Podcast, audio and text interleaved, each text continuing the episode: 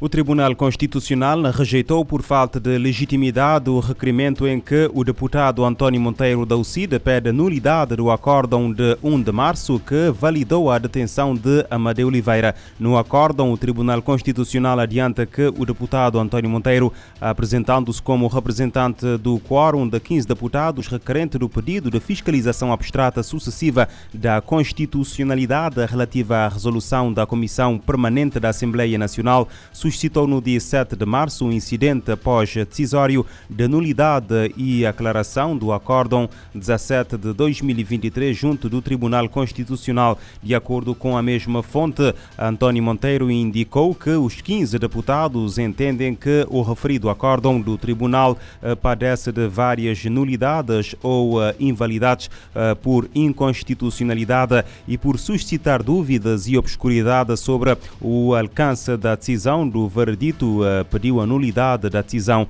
Entretanto, adianta o tribunal que, apesar de uh, o deputado António Monteiro ter se apresentado como requerente dos 15 deputados, o documento continha apenas a assinatura, a sua assinatura, não sendo uh, subscrita por nenhum dos demais membros do Parlamento, integrantes do quórum requerente da fiscalização abstrata sucessiva do ato praticado pela Comissão Permanente. O Tribunal da Relação de Barlavento condenou Amadeu Oliveira a sete anos de prisão pelos crimes de, de, atentado contra o Estado de Direito e um crime e um dos crimes de ofensa à pessoa coletiva de uh, que estava acusado. Oliveira cumpre pena na cadeia da Ribeirinha em São Vicente. No Brasil, um professor foi detido na quarta-feira por suspeitas de violar e obrigar os seus alunos a manter relações sexuais entre si em Goiás. Os crimes ocorriam há vários anos e só agora foram uh, descobertos depois de uma das vítimas o denunciar. Segundo o portal R7, os atos aconteciam dentro da habitação do, uh, doente, do docente depois das aulas, quando fazia os alunos irem à sua casa na cidade de Nova Iguaçu de Goiás e os submetia a práticas sexuais. A Polícia Civil Brasileira terá apurado que o suspeito também era treinador de futebol de algumas das vítimas e, pedia que fossem buscar a bola do jogo à sua casa e era nesse momento que o alegado agressor iniciava os abusos com os menores. Os atos foram relatados por um adolescente agora com 15 anos que declarou que sofria de violações desde os 10 anos. Após a denúncia, a Polícia Civil iniciou uma investigação investigação para localizar o suspeito, encontrando-o em casa de uma das suas irmãs, onde estava escondido.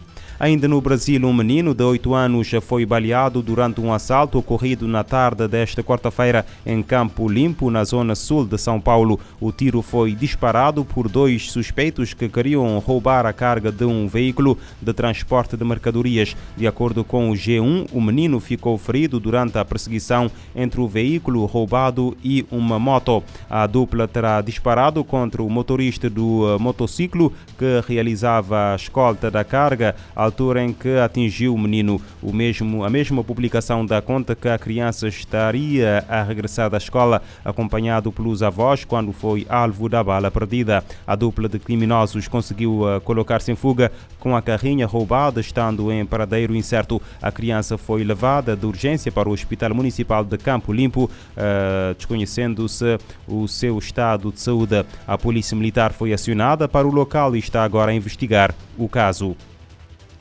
Um homem residente em Portugal ficou sujeito à medida de equação de prisão preventiva pela prática de um crime de, um crime de tráfico de estupefacientes, revelação feita esta quinta-feira pela Procuradoria-Geral da República. Segundo a nota, o arguido, residente em Portugal, chegou ao aeroporto de Lisboa num voo proveniente do estrangeiro, transportando na mala de porão várias embalagens com o peso bruto de mais de 21 kg de cocaína. A investigação é dirigida pelo eh, DIAP de Lisboa, coadjuvado pela Polícia Judiciária.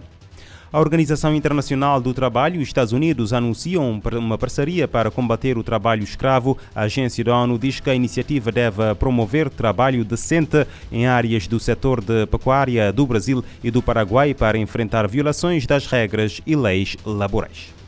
O Departamento de Trabalho dos Estados Unidos e a Organização Internacional do Trabalho, OIT, firmaram uma cooperação para combater formas análogas à escravidão em atividades da pecuária no Brasil e no Paraguai. A iniciativa tem o apoio da Organização da Sociedade Civil em ambos os países e busca enfrentar casos de violação trabalhista, incluindo exploração do trabalho infantil e do trabalho escravo. O projeto é realizado no estado do Mato Grosso do Sul, no Brasil, e no departamento de Boquerón, na região do Chaco Paraguaio. O diretor da OIT no Brasil, Vinícius Pinheiro, e o subsecretário adjunto de Assuntos Internacionais do Departamento do Trabalho nos Estados Unidos, Mark Mittelhauser, firmaram um acordo para apoiar a implementação das normas internacionais de trabalho. O Observatório da Erradicação do Trabalho Escravo e do Tráfico de Pessoas, mantido pelo Ministério Público do Trabalho e pela OIT, revela que 29,2% dos resgates de trabalhadores e trabalhadoras em condições análogas à escravidão entre 1995 e 2022 foram notificados no setor da pecuária bovina, o equivalente a 16.847 pessoas resgatadas. A Organização Internacional do Trabalho afirma que o lançamento do projeto ocorre no momento de um maior risco de exposição a formas inaceitáveis de trabalho e da expansão da produção. Da ONU News em Nova York, Mônica Grayle.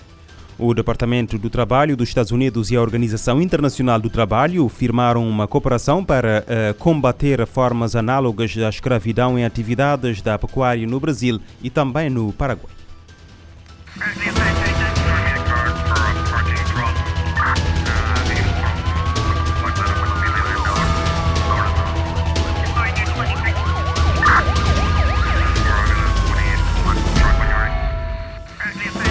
SOS. A atualidade numa outra perspectiva. Emergência, polícia, justiça, investigação criminal, as grandes apreensões e as maiores investigações. O mundo como ele é. SOS. De segunda a sexta, às nove da manhã e às sete da tarde. SOS. Na Morabeza. Este programa está disponível em formato podcast no Spotify e em radiomorabeza.cv.